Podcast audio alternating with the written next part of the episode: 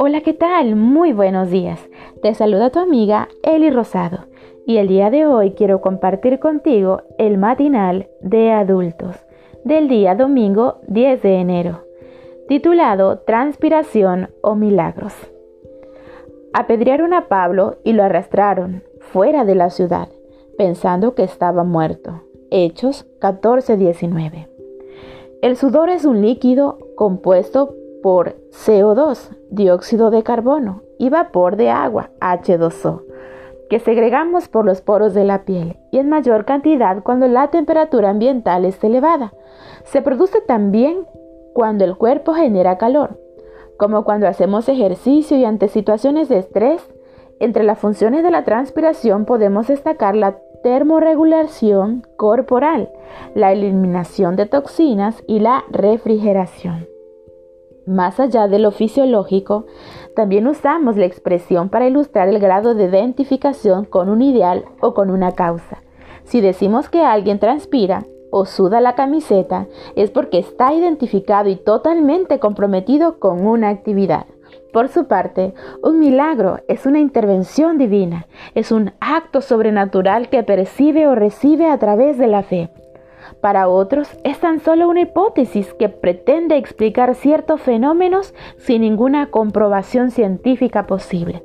Y para los que no quieren creer, un milagro es una apreciación subjetiva o una debilidad del necesitado corazón humano.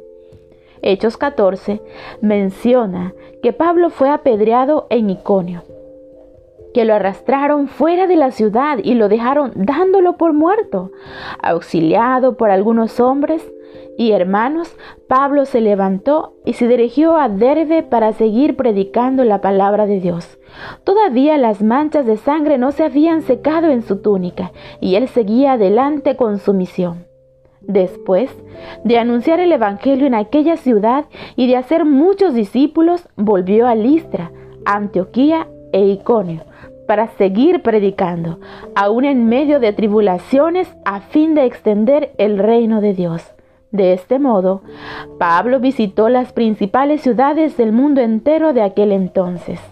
Es verdad que muchos milagros acompañaron el ministerio de Pablo, pero también es verdad que él se entregaba por completo a la causa. Ay de mí si no anunciara el Evangelio, exclamó en 1 Corintios 9:16. Estamos hoy precisando más transpiración, más identificación y más compromiso. ¿Necesitas más comunión? ¿Necesitas enfocarte más en la misión que en los milagros? ¿Acaso tú necesitas, al igual que yo, desintoxicarnos de egoísmo y orgullo, manteniendo la temperatura ideal del primer amor? Por Cristo, nuestra fuente de la vida. El secreto del éxito estriba en la unión de lo divino con el esfuerzo humano. Lo que logran los mayores resultados son los que confían más implícitamente en el brazo todopoderoso. Patriarcas y Profetas, página 508-509. El Señor hizo muchos milagros de la nada pero también hizo muchos milagros sobre la base de la transpiración, es decir, del trabajo arduo, de la entrega, del sacrificio. Actuemos como si todo dependiera de nosotros y confiemos como si todo dependiera de Dios. Así que amigo y amiga, te invito para que tú puedas sudar la camisa y poder entregarte en la misión el día de hoy. Recuerda, Actúa como si todo dependiera de ti y confía como si todo dependiera de Dios. Que tengas un excelente y maravilloso día. Bendiciones.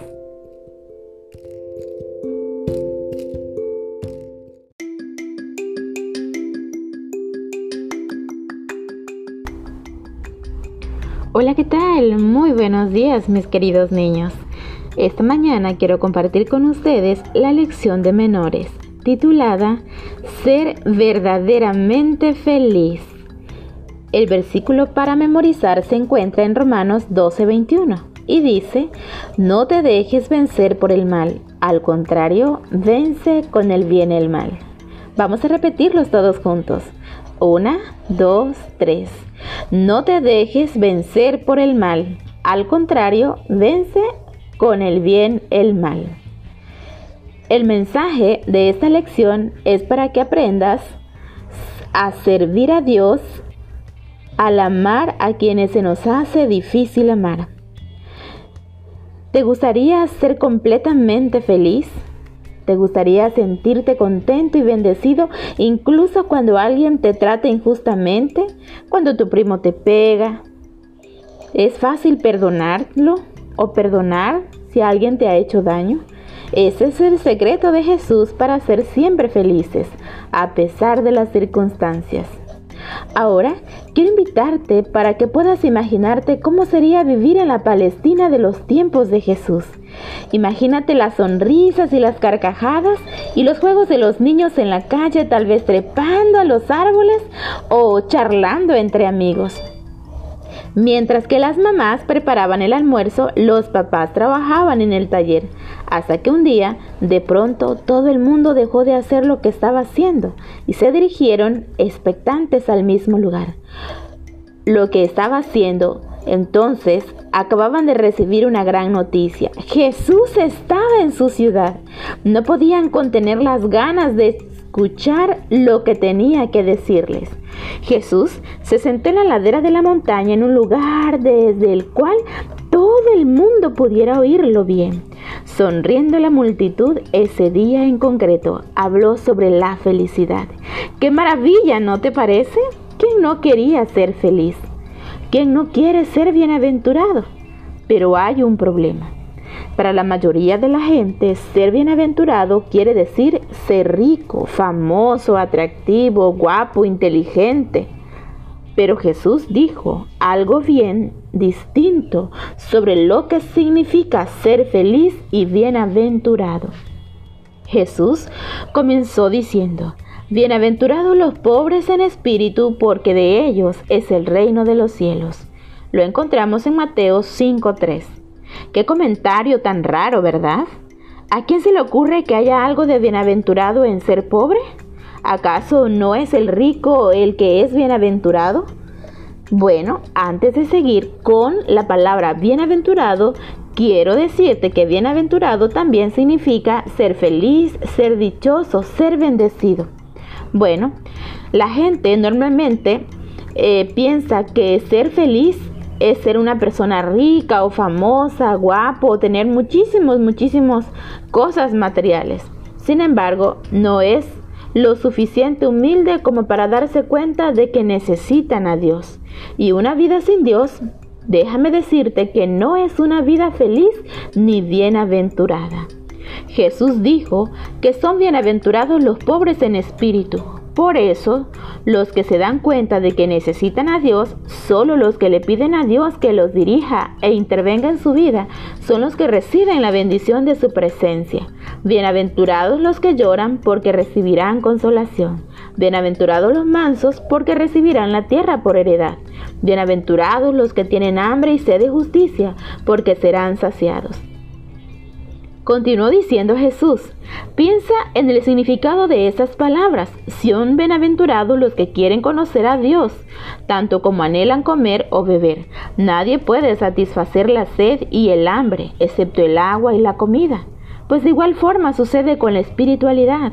Nada en este mundo, aparte de Jesús, puede satisfacer la necesidad más profunda de nuestro corazón. Solo Jesús puede llenar tu alma.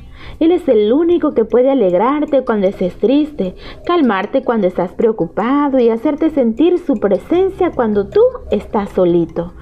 Una vida con Jesús es una vida emocionante, pacífica y feliz. Jesús miró a la multitud y continuó hablando.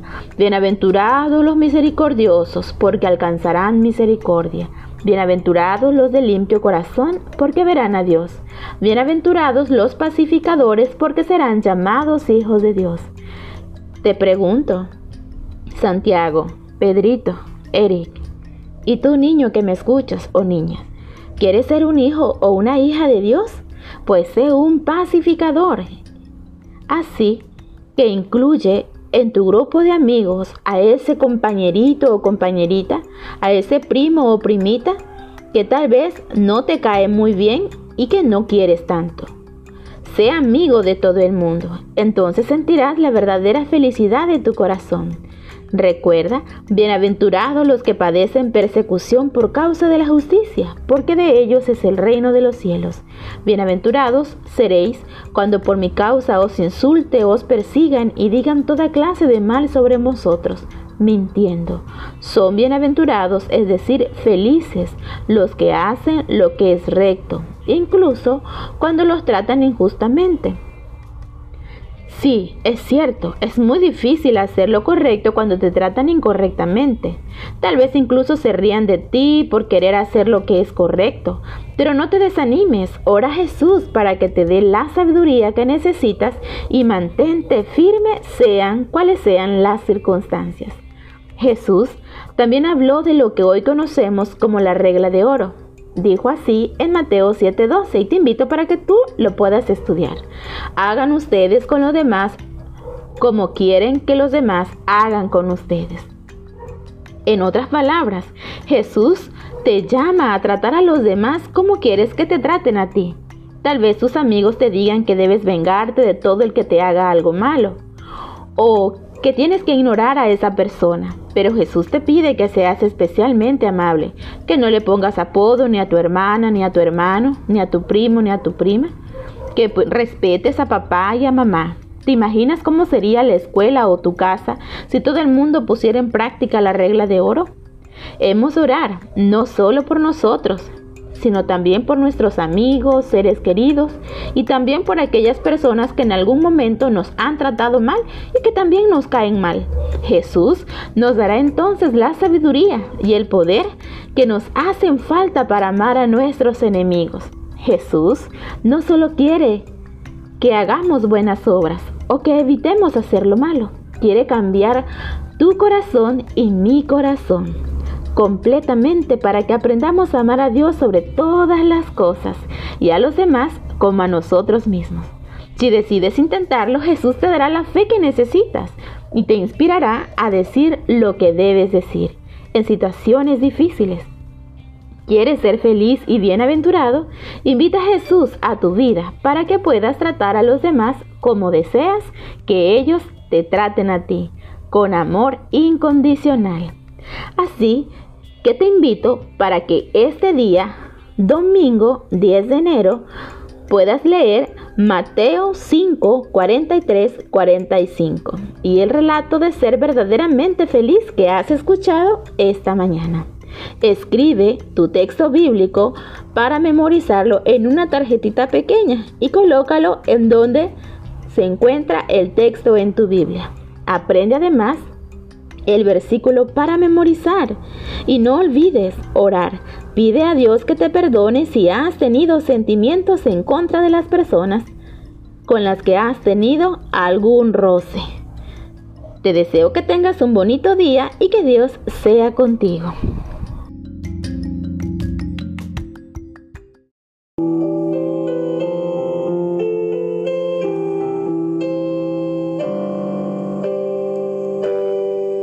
Amor.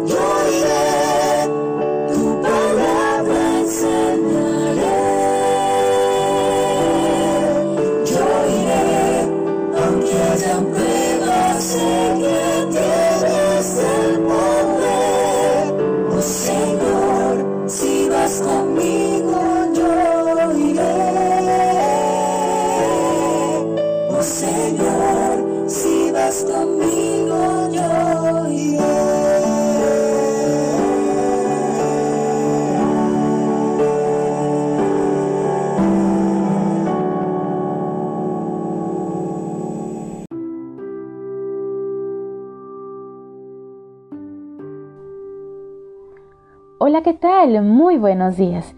Te saluda tu amiga Eli Rosado y el día de hoy quiero compartir contigo la lectura que corresponde al plan de la lectura bíblica Creed en sus profetas.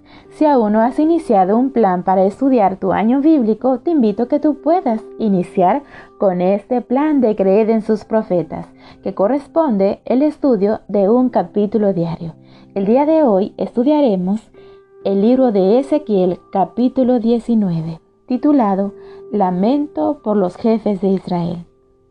Pero tú, dedica a los jefes de Israel este lamento. Israel era como una leona, vivía entre los leones y cuidaba de sus cachorros. Uno de ellos fue Joacás y ella lo vio crecer, y hasta convertirse en un león y el que antes fue cachorro aprendió a devorar gente. Las naciones oyeron hablar de él, le pusieron una trampa y lo atraparon. Le pusieron un gancho en la nariz y se lo llevaron a Egipto. Israel perdió toda esperanza de volver a ver a su cachorro. Crió entonces a Joaquín, otro de sus cachorros hasta convertirlo en león, y este león andaba entre los leones más seguro de sí mismo, y aprendió a devorar gente. Hacía destrozos en los palacios y dejaban en ruina las ciudades con sus feroces rugidos. Hacía temblar a todo el mundo. Las naciones vecinas se juntaron con la intención de apresarlo. Le tendieron una trampa y Joaquín cayó en ella. Le pusieron un gancho en la nariz y se lo llevaron al rey de Babilonia.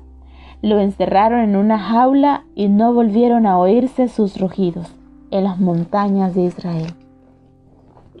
Israelitas, nuestra nación parecía una vid en medio de un viñedo.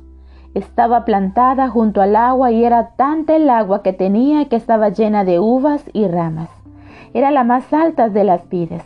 Podía verse por encima de otros árboles. Sus ramas eran tan fuertes que con ellas se hacían los cetros para los reyes. Tanto se extendían sus ramas que todo el mundo podía verla. Pero el viento del este la marchitó, y todas sus uvas se cayeron. Ella misma fue arrancada con furia y arrojada por el suelo. Sus fuertes ramas se secaron y el fuego acabó con ellas.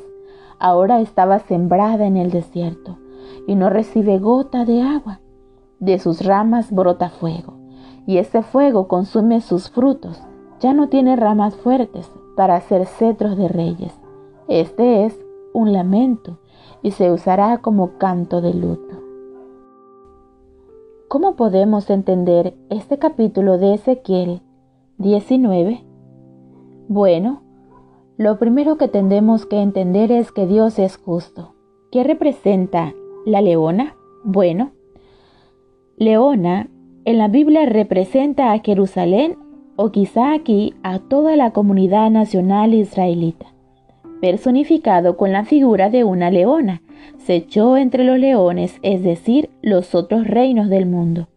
¿Qué más podía hacer Dios por este pueblo si todo lo había hecho?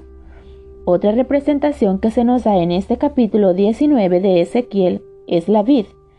Al igual que Ezequiel, Juan también habló de la vid y la necesidad de depender de Dios. ¿Has iniciado tú este día con Dios? ¿Tus rodillas se han doblado para agradecerle y pedir su dirección en este día? ¿Tu corazón se ha humillado delante del Señor y has confesado todas aquellas cosas que en algún momento hiciste? Si no lo has hecho, te invito para que lo hagas sin tardar. Y piensa en esto.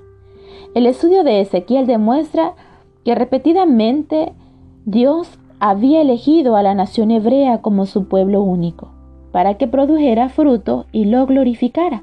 Sin embargo, no quiso vivir según las normas de Dios. En vez de llevar una vida distinta, trataba de imitar a las demás naciones. Dios escogió a ti, al igual que a mí, para que vivamos una vida distinta y glorifiquemos su nombre. Así que si no lo estás haciendo, te invito para que a partir de hoy pongas tu confianza en Dios y dejes que Dios te ayude a imitarlo a Él y no a este mundo. Que tengas un bendecido día.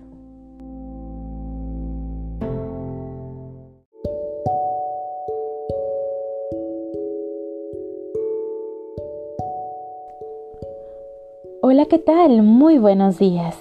Te saluda tu amiga Eli Rosado y esta mañana quiero compartir contigo el matinal de jóvenes 10 de enero, titulado El tintineo de las campanillas. El texto bíblico lo encontramos en Éxodo 28:33 y dice, y en sus orlas harás granadas de azul púrpura y carmesí alrededor, y entre ellas campanillas de oro alrededor. En julio del 2011, Eli Shurron, reconocido arqueólogo israelí, encontró una pequeña campanilla en una antigua cañería de agua. Su origen data de 2000 años atrás y se la identificó como parte de la vestimenta del sumo sacerdote. El manto tenía muchas campanillas que tinteneaban con cada paso que el sacerdote daba. Todo lo que escuchaban llegar, todo lo escuchaban irse. El hallazgo de esta campanilla no solo prueba una vez más la fidelidad de la Biblia y la exactitud con que el pueblo judío cumplía con los símbolos que Dios había instituido en el templo, sino que nos lleva a reflexionar en el sacrificio que se realizaba cada día. Jesús caminó por las calles de Jerusalén y probablemente escuchó el tintineo de esas campanillas del manto del sumo sacerdote. Jesús se convertiría en el sacrificio vivo que acabaría con todo ese sistema de rituales que también ejemplificaba su amor y entrega y que a la vez tan común y carente de sentido se había vuelto para quienes no entendían realmente quién era el Mesías. El pueblo escuchaba el tintineo de las campanillas del sumo sacerdote mientras Jesús caminaba a su lado. Quizá hoy nosotros hemos perdido nuestra sensibilidad a las cosas espirituales o la estamos considerando simplemente como un sonido más, cuando en realidad nos están señalando el sacrificio vivo, Jesús que camina a nuestro lado. Al ascender al cielo, después de su resurrección, Jesús comenzaría su obra como nuestro sumo sacerdote. Pablo dice, en efecto, Cristo no entró en un santuario hecho por manos humanas, simple copia del verdadero, sino en el cielo mismo, para presentarse ahora ante Dios en favor nuestro. Hebreos 9:24. La obra de Cristo en favor de la redención del hombre y la purificación del pecado del universo se concluirá quitando el pecado del santuario celestial y colocándolo sobre Satanás, quien sufrirá el castigo final. Patriarcas y Profetas, página 372 el Mesías nuestro Redentor y sumo sacerdote, obtuvo la victoria final. Ojalá tú y yo decidamos caminar más conscientes de a quién tenemos al lado y a quién triunfo ha ganado.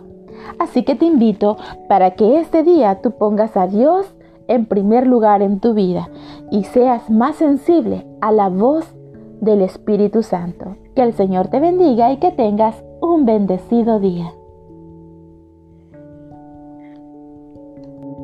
Hola,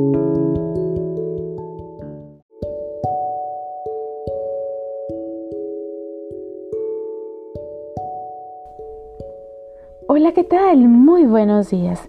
Te saluda tu amiga Eli Rosado y el día de hoy quiero compartirte el devocional de jóvenes del día 11 de enero, titulado Un nido en las alturas.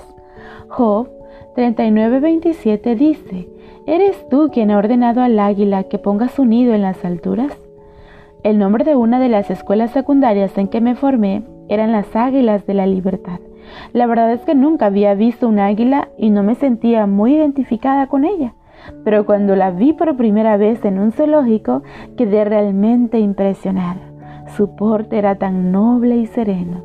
Esta ave siempre ha sido utilizada como símbolo de fortaleza, poder belleza, majestad y victoria.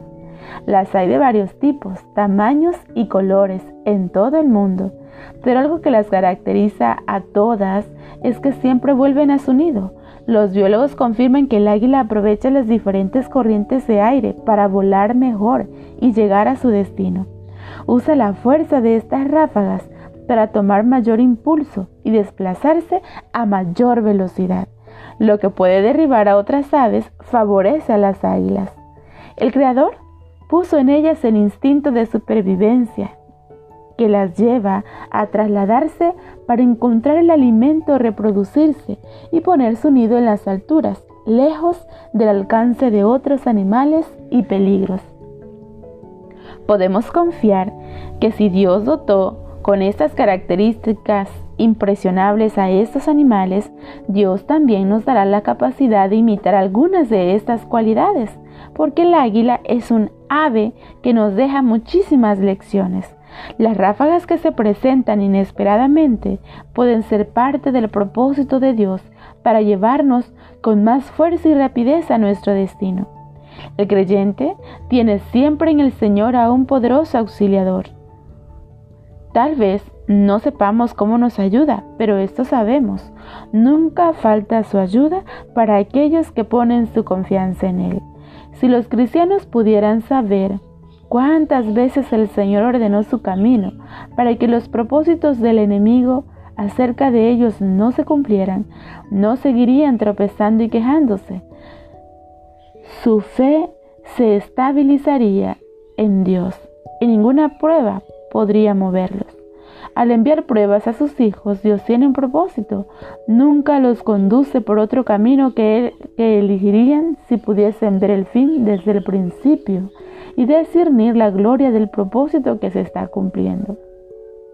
Ojalá tú y yo busquemos poner la mirada en las cosas de arriba y nuestro nido en las alturas, ya que en nuestra naturaleza volver a nuestro hogar original. Así que no lo olvides. Refúgiate en Dios. Pon tu confianza en Él. Pon tu mirada en el cielo y los pies en la tierra. Recuerda que tú eres un águila y fuiste creada para poder volar y volar y surcar nuevos horizontes, pero por supuesto con la ayuda de Dios. Que tengas un maravilloso día.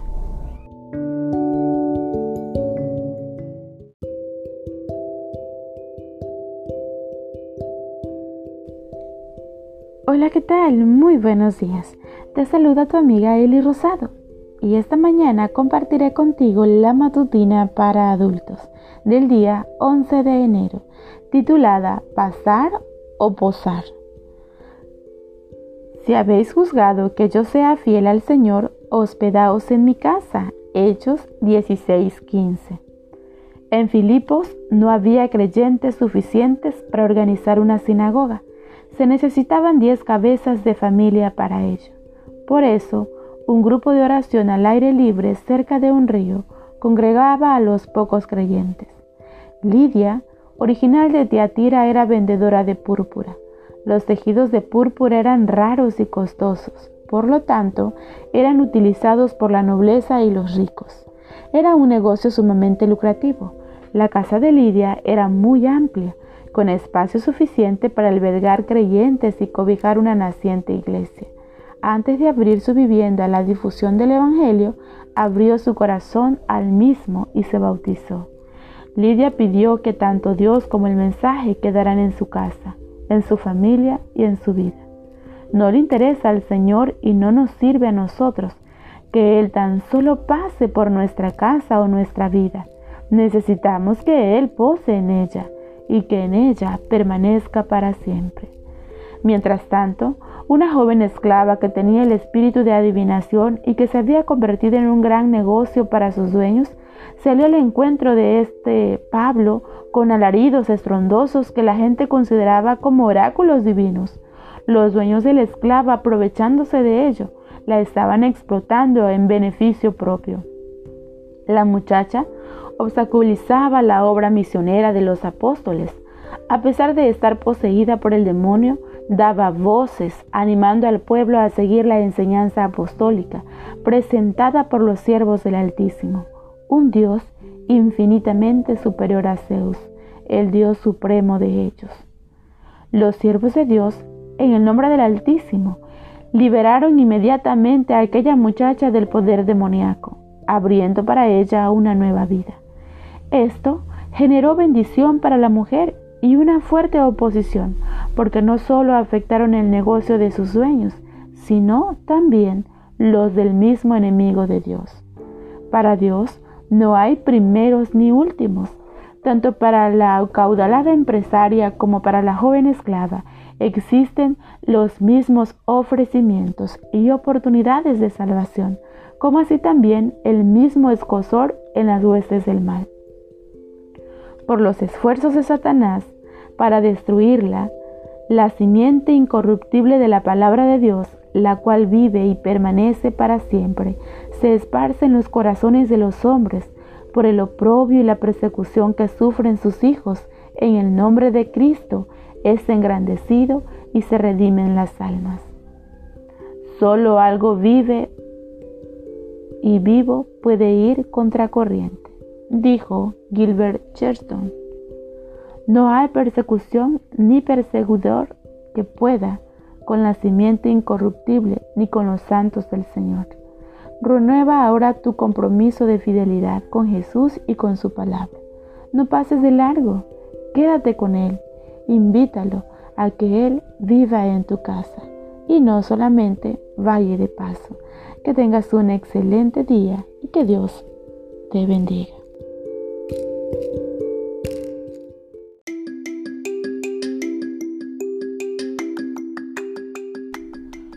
Hola, ¿qué tal mis hermosos niños? Espero que hayan descansado muy bien.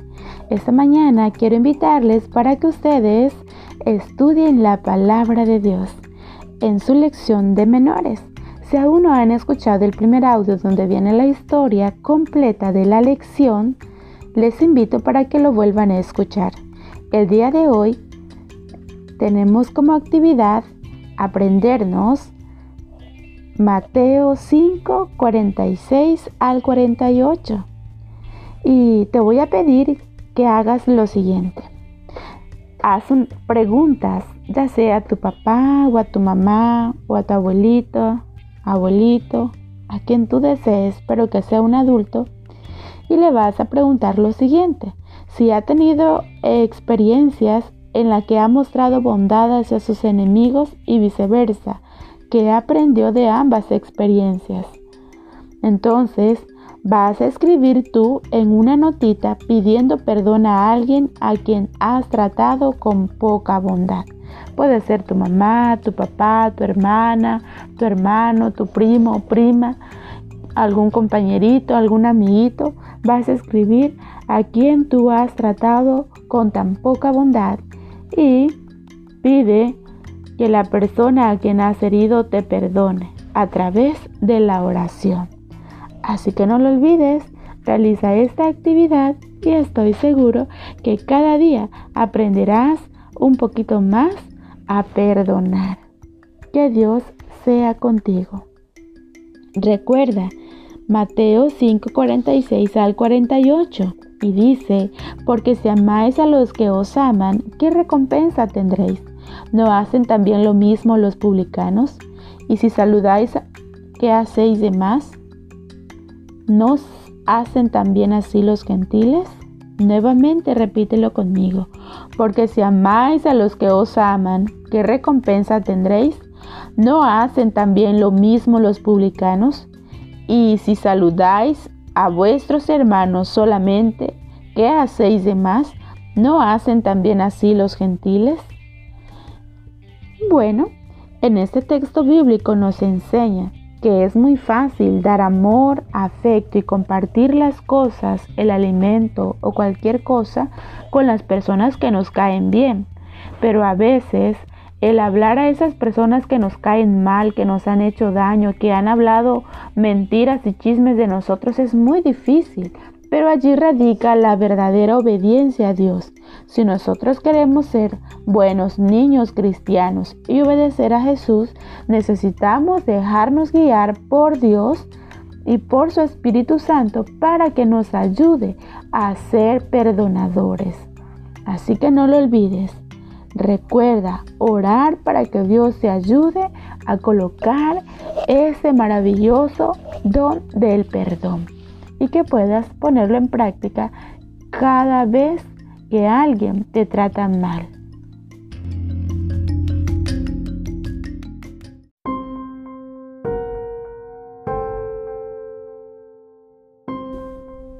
Hola, ¿qué tal? Muy buenos días. Esta mañana estudiaremos juntos el libro de Ezequiel capítulo 20 del plan de estudios reavivados por su palabra. Habían pasado siete años desde que habíamos sido llevados presos a Babilonia. El día 10 del mes de Abib de ese año, algunos jefes de Israel vinieron a verme para consultar a Dios. En cuanto se sentaron delante de mí, Dios me dijo, Ezequiel, hombre mortal, habla con los jefes de Israel y dales de mi parte el siguiente mensaje.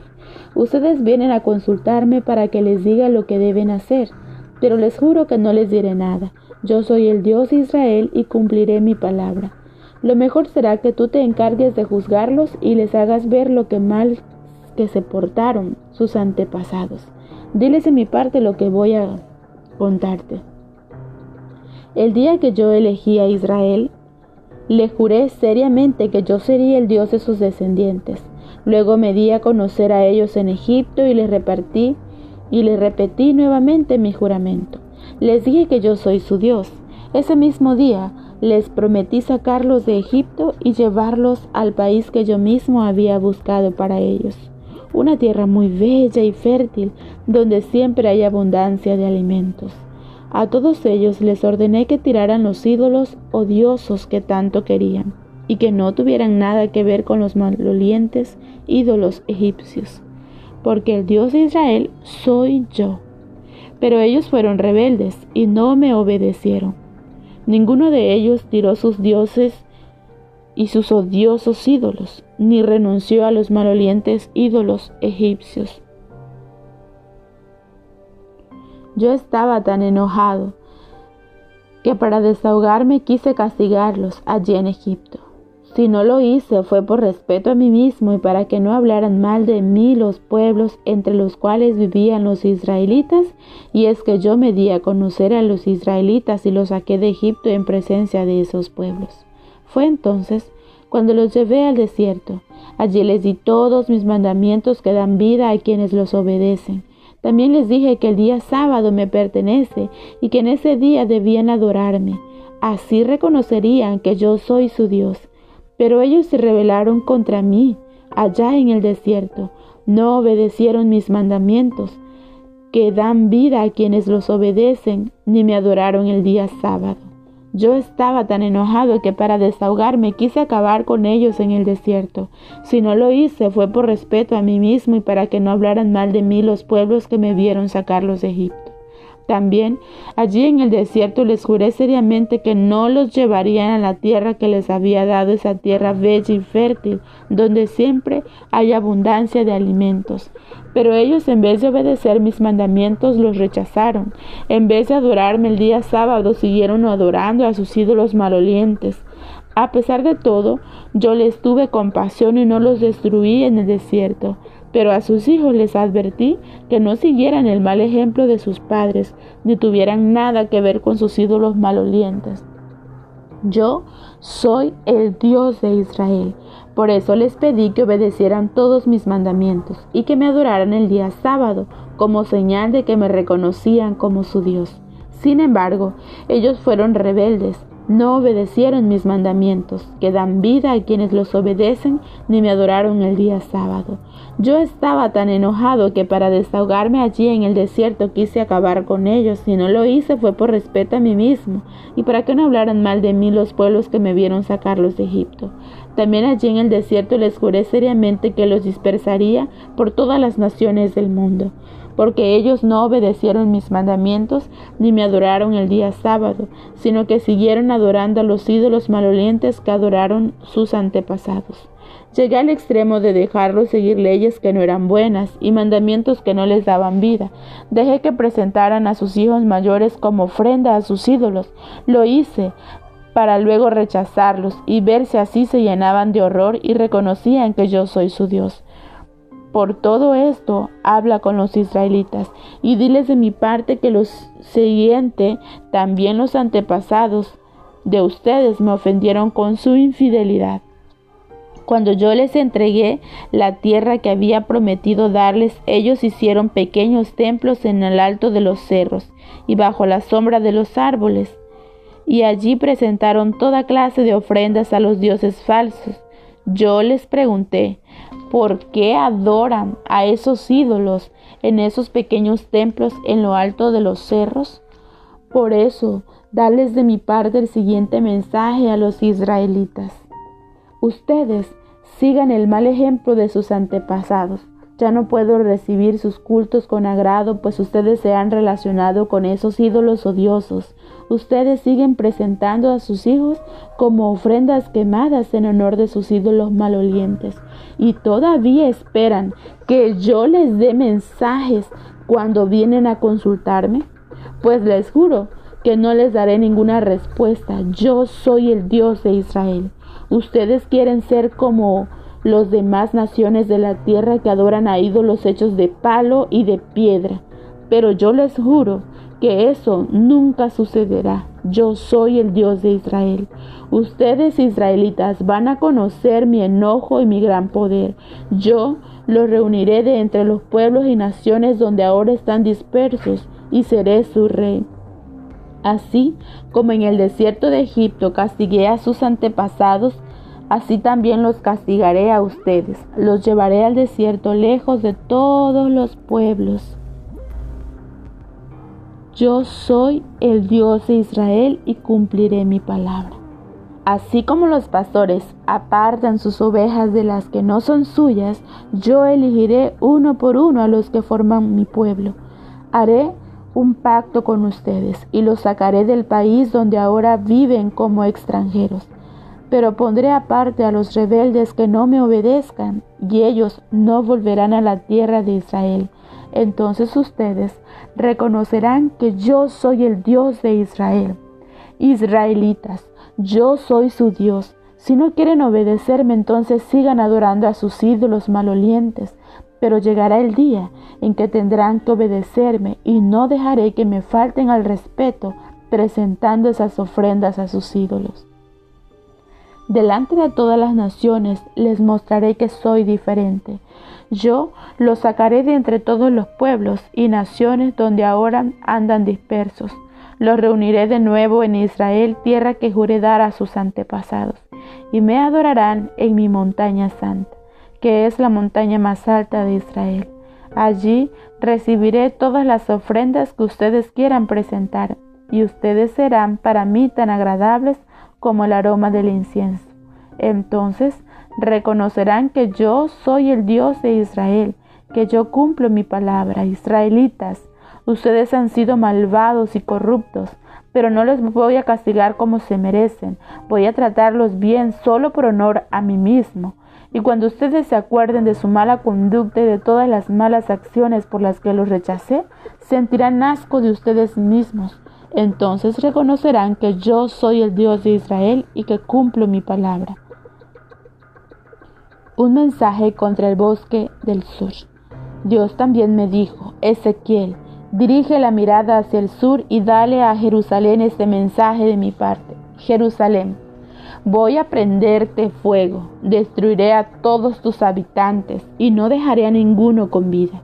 El fuego se extenderá de sur a norte y acabará con todos a su paso. Nadie podrá apagar ese incendio. Todo el mundo se dará cuenta entonces de que el fuego que Dios enciende nadie puede apagarlo. Yo me quejé con Dios y le dije, ay Dios mío, la gente dice que yo solo hablo por hablar.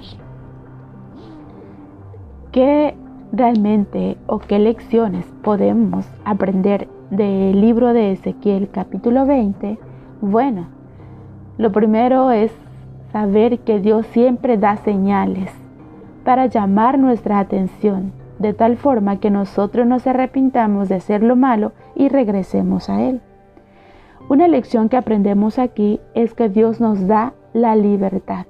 En este capítulo se narra lo hecho por Dios en favor de Israel, su liberación de la esclavitud en Egipto, todo lo que hizo por ellos en el desierto, los milagros portentosos que Dios había realizado cuando sacó a su pueblo de Israel de Egipto. La pregunta es, ¿qué le hace es, ¿qué ha hecho Dios por ti? Y es la misma pregunta que te hacen. ¿Qué ha hecho Dios por ti en tu vida? ¿De qué te ha liberado Dios? ¿Tienes motivos para estar agradecido? Pero si aún teniendo respuestas para esas preguntas, tú sigues en tu rebeldía, también hay un pago para los rebeldes. Sin embargo, para las personas que son rebeldes y no obedecen los mandamientos, dice Dios, que dan vida a quienes los obedecen, ni me adoran el día sábado, va a haber consecuencias. ¿Estás en armonía o en rebeldía con el Señor? ¿Qué harás hoy? ¿Tomarás una decisión para dejar de ser rebelde, de huir de, los, de las pisadas de Dios y aceptar su llamado? El sábado es uno de los días que se mencionan aquí explícitamente en su palabra y es el día en que nosotros debemos adorarlo. Observen mis sábados, dice Dios, como días consagrados a mí, como señal entre ustedes y yo, para que reconozcan que yo soy el Señor su Dios. La observancia del sábado es la señal o marca de que la persona que observa ese día reconoce a Jehová como su Dios. Así que te invito para que aprendamos a ser fieles al Señor y juntos estar preparados para la segunda venida de Cristo. Que tengas un excelente día.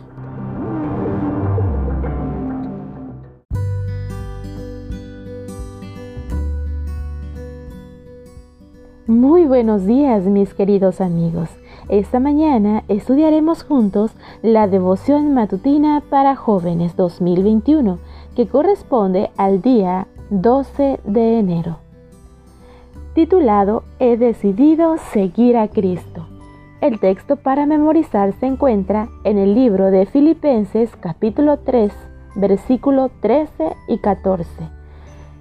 Hermanos, no pienso que yo mismo lo haya logrado ya, más bien una cosa hago, olvidando lo que queda atrás y esforzándome por alcanzar lo que está delante. Sigo avanzando hacia la meta para ganar el premio que Dios ofrece mediante su llamamiento celestial en Cristo Jesús. Hay un himno muy conocido que uso siempre para enseñar el tiempo verbal presente perfecto del inglés. Este tiempo se caracteriza por narrar hechos que comenzaron en el pasado, pero que siguen teniendo relevancia en el presente. Y es que cuando decimos, o mejor dicho, decidimos seguir a Cristo, esa decisión tiene que seguir vigente en nuestra vida. La letra del himno o del canto He decidido seguir a Cristo, según varias fuentes, se basa en las últimas palabras de un hombre de Assam, al noreste de la India, quien junto a su familia decidió seguir a Cristo a mediados del siglo XIX. Gracias a los esfuerzos de un misionero de habla inglesa, el jefe de su tribu quiso hacerlo renunciar a su fe, pero él declaró, he decidido seguir a Cristo. En respuesta a las amenazas a su familia dijo, aunque nadie venga conmigo, yo seguiré igual. Lo que en español contamos como si otros vuelven, yo siempre sigo. Este hombre tuvo que tomar la dificilísima decisión de dejar que su esposa muriese por no renunciar a su fe. Tiempo más tarde, él fue ejecutado mientras de sus labios brotaba la frase la cruz delante y el mundo atrás. Esta manifestación de fe llevó a la conversión del jefe de la tribu y de muchos en su aldea. A partir de estas frases dichas en diferentes momentos, un misionero indio compuso el himno y lo tituló Assam en honor al lugar de su origen. Si bien no conocemos con certeza la veracidad de esta historia gracias a numerosas biografías y a los escritos inspirados de Elena de White, sabemos que muchos cristianos decidieron sellar su fe con su vida, ya fuera en la hoguera, en el patíbulo o en la arena. Ante las fieras, los fieles fueron de testimonio en su vida y aún más en su muerte. ¿Te has preguntado alguna vez qué canciones escribirían de ti? Dios te ha llamado y me ha llamado a seguirlo. Olvidemos lo que queda atrás. Tomemos esa firme decisión y mantengámosla hasta la meta final sin volver atrás. Por eso, amigo y amiga que me escuchas, te invito para que tú puedas decidir seguir a Cristo. Hoy es el día. No esperes hasta mañana para que puedas tomar esa decisión.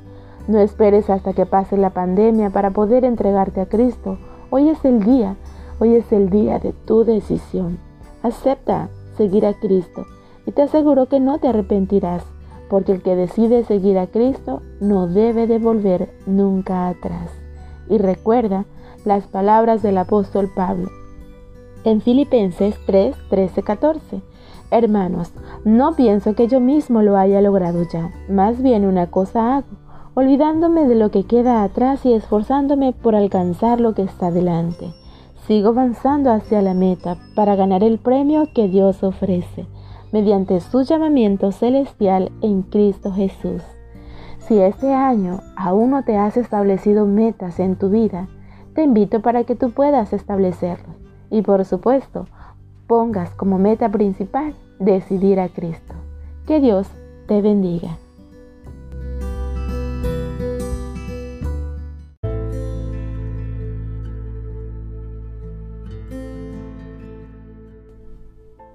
Hola, ¿qué tal? Muy buenos días.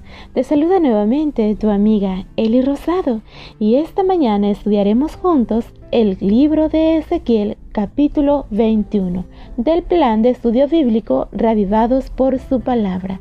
Si aún no has iniciado un plan bíblico para este año, te invito para que tú puedas tomar tu Biblia en este momento y seguir la lectura que corresponde del libro de Ezequiel capítulo 21. Y dice así, Dios también me dijo, Ezequiel, hombre mortal, vuelve la mirada hacia Jerusalén y dile a los israelitas que yo me he declarado enemigo de ellos y del templo. Tomaré la espada y desde aquel norte hasta el sur mataré por igual a justos y a pecadores. Todo el mundo se dará cuenta entonces de que cuando yo saco la espada algo terrible va a suceder. Pero tú ve y llora amargamente delante de todos ellos. Déjales ver tu dolor. Y si te preguntan por qué lloras, diles que te da tristeza saber que pronto pasará algo que dejará a todos sin aliento, sin fuerzas y temblando de miedo. Esto sucederá en cualquier momento, ya más tarde. Les juro que así será. Dios también me dijo, anuncia de mi parte lo siguiente, la espada, la espada, ya le he sacado filo y brillo. Le saqué filo para matar, le saqué brillo para deslumbrar. Está afilada y pulida, lista para que sea puesta en manos del asesino. Llora de dolor, hombre mortal. Golpéate con rabia el pecho para que esta espada matará a mi pueblo todos los jefes de Israel y todos los israelitas están condenados a muerte. Les juro que así será. Pero tú, Ezequiel, da este mensaje de mi parte, que hiera la espada, que mate y vuelva a matar, que todos tiemblen de miedo, los tengo acorralados. Por todas partes he puesto la espada asesina, pulida está para deslumbrar, afilada está para matar. Se mueve de un lado a otro, su filo hiere por todas partes. Dejaré que la espada mate hasta que se calme mi enojo. Les juro que así será. Dios también me dijo, tú Ezequiel, dibuja dos caminos para que el rey de Babilonia pase por ellos con su espada. Los dos caminos saldrán del mismo país. A donde comienza cada camino pondrá señales que indiquen a dónde llevan. Una de las señales apuntará hacia Rabá la ciudad de los amonitas, y la otra apuntará hacia Jerusalén, la ciudad amurallada de Judá. El rey de Babilonia se detendrá allí donde se aparten los dos caminos y se preguntará qué camino seguir. Usará toda forma de adivinación con la esperanza de saber qué ciudad atacar. Y la respuesta será marcha contra Jerusalén. El rey dará la orden al ataque, preparen las máquinas y derriben los portones hagan rampas para subir a la muralla, pongan escaleras para entrar en la ciudad, lancen gritos de guerra que empiecen la matanza. La gente de Jerusalén no va a creer en tus palabras, pues confían en el tratado que hicieron con el rey de Babilonia. Sin embargo, este rey les recordará sus pecados y se los llevará prisioneros. Por eso, yo el Dios de Israel afirmo, no me olvido de sus maldades, sus crímenes, todo el mundo los conoce. Todo lo que ustedes hacen demuestra que son unos pecadores, por eso serán capturados con violencia. Y tú, rey de Israel, eres un criminal malvado, pero te ha llegado la hora, llegó el día de tu castigo. Quítate de la cabeza el turbante, entrega ya tu corona, que todo va a cambiar. Lo que hoy está arriba, mañana estará abajo. Lo que hoy está abajo, mañana estará arriba. Les juro que así será. Voy a destruir esta ciudad y la dejaré convertida en un montón de escombros. Todo esto pasará cuando llegue el rey de Babilonia, y a él le he encargado ejecutar la sentencia. Dios castigará también a los amonitas. Los amonitas han ofendido a mi pueblo, pero tú, Ezequiel, les dirás de mi parte. Ya está lista la espada, pulida está para deslumbrar, afilada está para destruir. Ustedes reciben mensajes falsos, sus adivinos les dicen mentiras, ustedes son unos criminales malvados, pero les ha llegado la hora, llegó el día de su castigo y les cortarán la cabeza. Dios castigará a Babilonia. Y ahí tú, Babilonia, guarda ya tu espada en la funda, que ahora voy a juzgarte en tu propio país. Descargaré mi enojo sobre ti y te destruiré por completo, como si el fuego se consumiera. Dejaré que caigas en manos de gente cruel y sin piedad, que fue entrenada para destruir. Le prenderán fuego a tus ciudades y las destruirán por completo. Por todo el país correrá sangre y nadie volverá a recordarte. Te juro que así será. En este capítulo de Ezequiel capítulo 20, 21, perdón, de Ezequiel, encontramos una sentencia un poco fuerte. Sin embargo, recordemos que Dios es un Dios justo y que en su momento habló con amor, con paciencia, con misericordia a su pueblo. Pero estos desobedecieron y prefirieron hacer alianzas con el hombre en vez de poner su confianza en Dios. En este capítulo se refiere a los juicios de Dios a causa de la rebeldía y el pecado. La ira de Dios es contra el pecado, y quienes se coloquen de parte de la maldad cosecharán las consecuencias. No se dejen engañar, el pecado traerá consecuencias. Y por eso Dios pone fin a toda esta maldad. Se acabó. En el versículo 27 del capítulo 21 menciona que arruina, arruina, arruina los reduciré.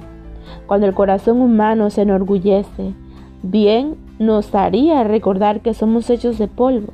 Nuestra vida es breve y lo que nos rodea es pasajero y se acaba. Debemos de confiar plenamente en su palabra y vivir conforme a los principios de Dios. Ciertamente la palabra de Dios es viva y poderosa, y más cortante que cualquier espada de dos filos. Penetra hasta lo más profundo del alma y del espíritu, hasta la médula de los huesos, y juzga los pensamientos y las intenciones del corazón.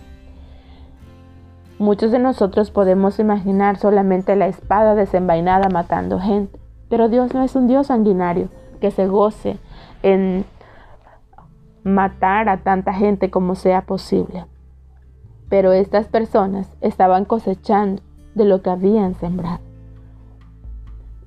Hoy nosotros tenemos una espada de dos filos que puede penetrar en nuestra alma, nuestros huesos y nuestros pensamientos y discierne las intenciones del corazón.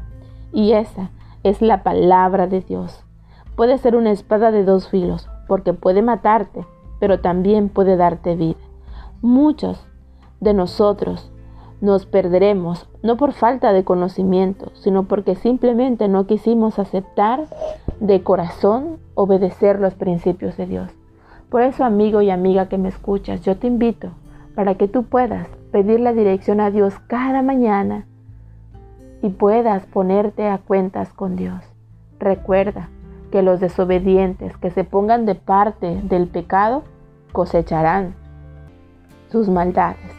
Tendrán consecuencias, pero los que se pongan de parte de la justicia, de parte de Dios, Dios los protegerá de todo peligro. Que Dios te bendiga y que tengas un bendecido día.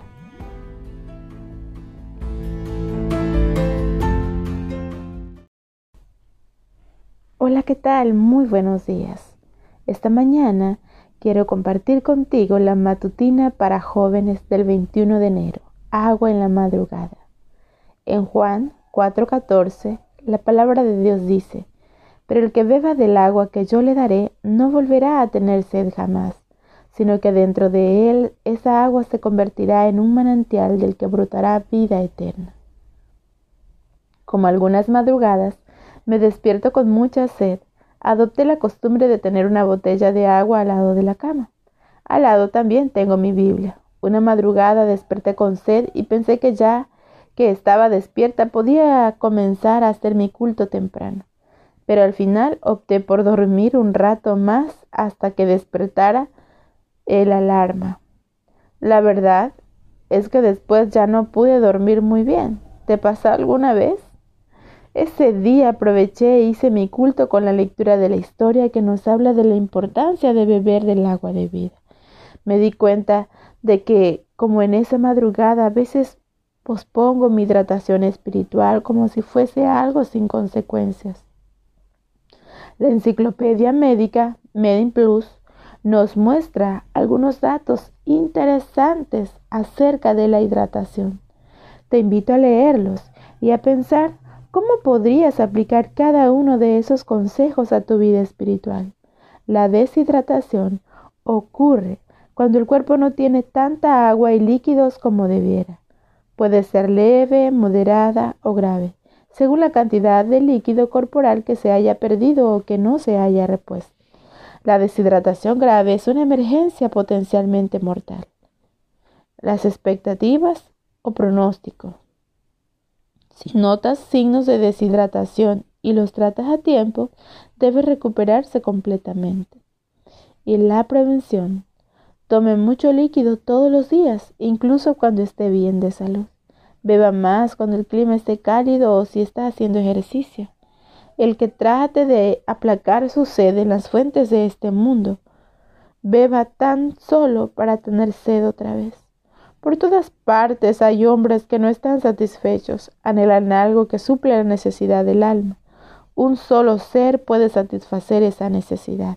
Lo que el mundo necesita, el deseado de todas las gentes, es Cristo Jesús la gracia divina que solo Él puede impartir y es como agua viva para la vida. Refrigera y vigoriza el alma. Deseado de todas las gentes, página 157. Prueba a comenzar este día hidratado física y espiritualmente. Vas a ver que Jesús es mucho más que agua en la madrugada.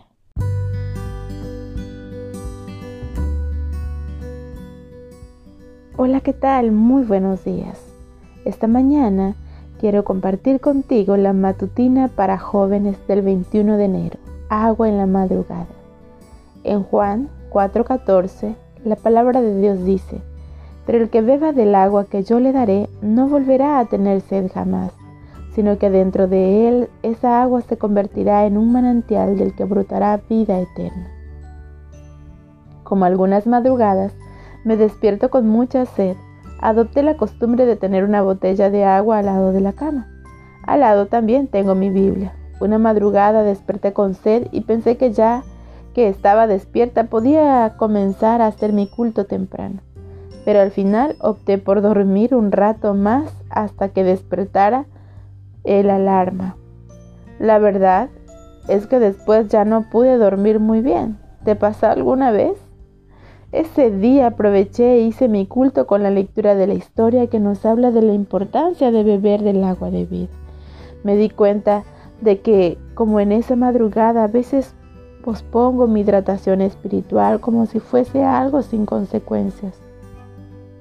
La enciclopedia médica Medin Plus nos muestra algunos datos interesantes acerca de la hidratación. Te invito a leerlos y a pensar cómo podrías aplicar cada uno de esos consejos a tu vida espiritual. La deshidratación ocurre cuando el cuerpo no tiene tanta agua y líquidos como debiera. Puede ser leve, moderada o grave, según la cantidad de líquido corporal que se haya perdido o que no se haya repuesto. La deshidratación grave es una emergencia potencialmente mortal. Las expectativas o pronóstico. Si notas signos de deshidratación y los tratas a tiempo, debe recuperarse completamente. Y la prevención. Tome mucho líquido todos los días, incluso cuando esté bien de salud.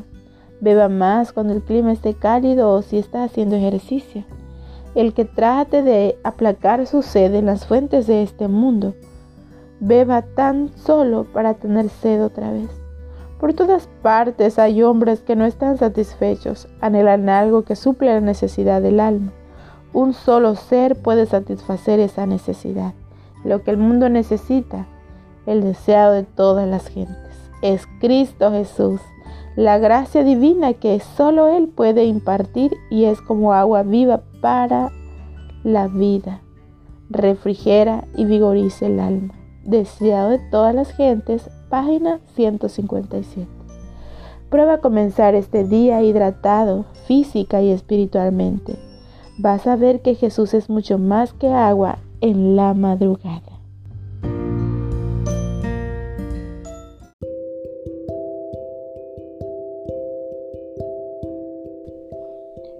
Hola, ¿qué tal? Muy buenos días, mi querido amigo. Esta mañana estudiaremos la matutina para adultos de 21 de enero, titulada Cuidado con los lobos. En Hechos 20:29 dice, porque yo sé que después de mi partida entrarán en medio de vosotros lobos rapaces que no perdonarán al rebaño. Los lobos son los animales más grandes de la familia canina Poseen un grueso pelaje, ya sea blanco, negro o con combinaciones de marrón y rojizo, que los ayuda a sobrevivir en climas diversos. Los lobos buscan transmitir fuerza, generar sumisión, agresión y miedo. Generalmente viven en manadas, dentro de un territorio establecido al que marcan. Ellos se comunican a través de aullidos, gruñidos, ladrillos, olor y lenguaje corporal. Atacan y consumen por la fuerza. Y son rapaces, es decir, dados al robo, al hurto o la rapiña.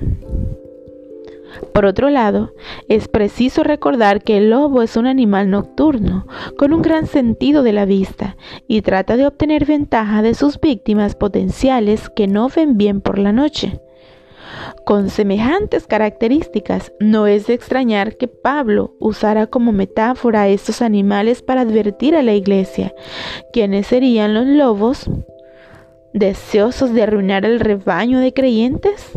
Pues bien, son los falsos maestros que pretenden reemplazar la antigua palabra de Dios por novedosas y propias ideas. Son los que dicen, así dijo el Señor, cuando el Señor no ha dicho nada. Son las herejías disfrazadas de doctrinas, son los que se consideran autosuficientes, reclaman su autoridad y actúan como dueños de la iglesia por llevar adelante sus engaños.